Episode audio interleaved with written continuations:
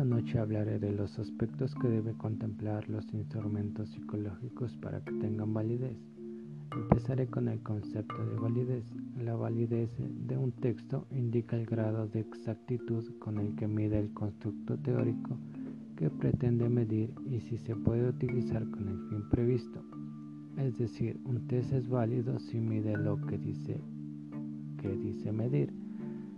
Los aspectos que deben contemplar son la validez de contenido, la validez de criterio y la validez de, constructo.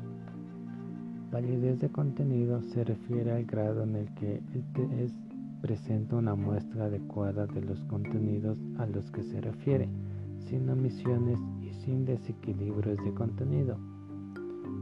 La validez de contenido se utiliza principalmente con los test educativos y test referidos al criterio. El otro punto es la validez de criterio o criterial.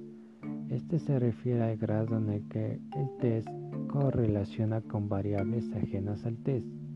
Es una variable distinta del test que se toma como referencia que se sabe que es indicador de aquello que el test pretende medir o que se sabe que debe presentar una relación determinada, determinada con el que el test pretende medir.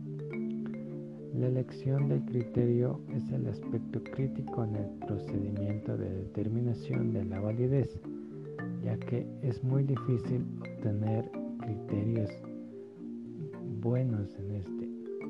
El último punto es la validez de constructo, que este se refiere al grado en el que el instrumento de medida cumple con la hipótesis que cabría esperar para un instrumento de medida diseñado para medir precisamente aquello que deseaba medir.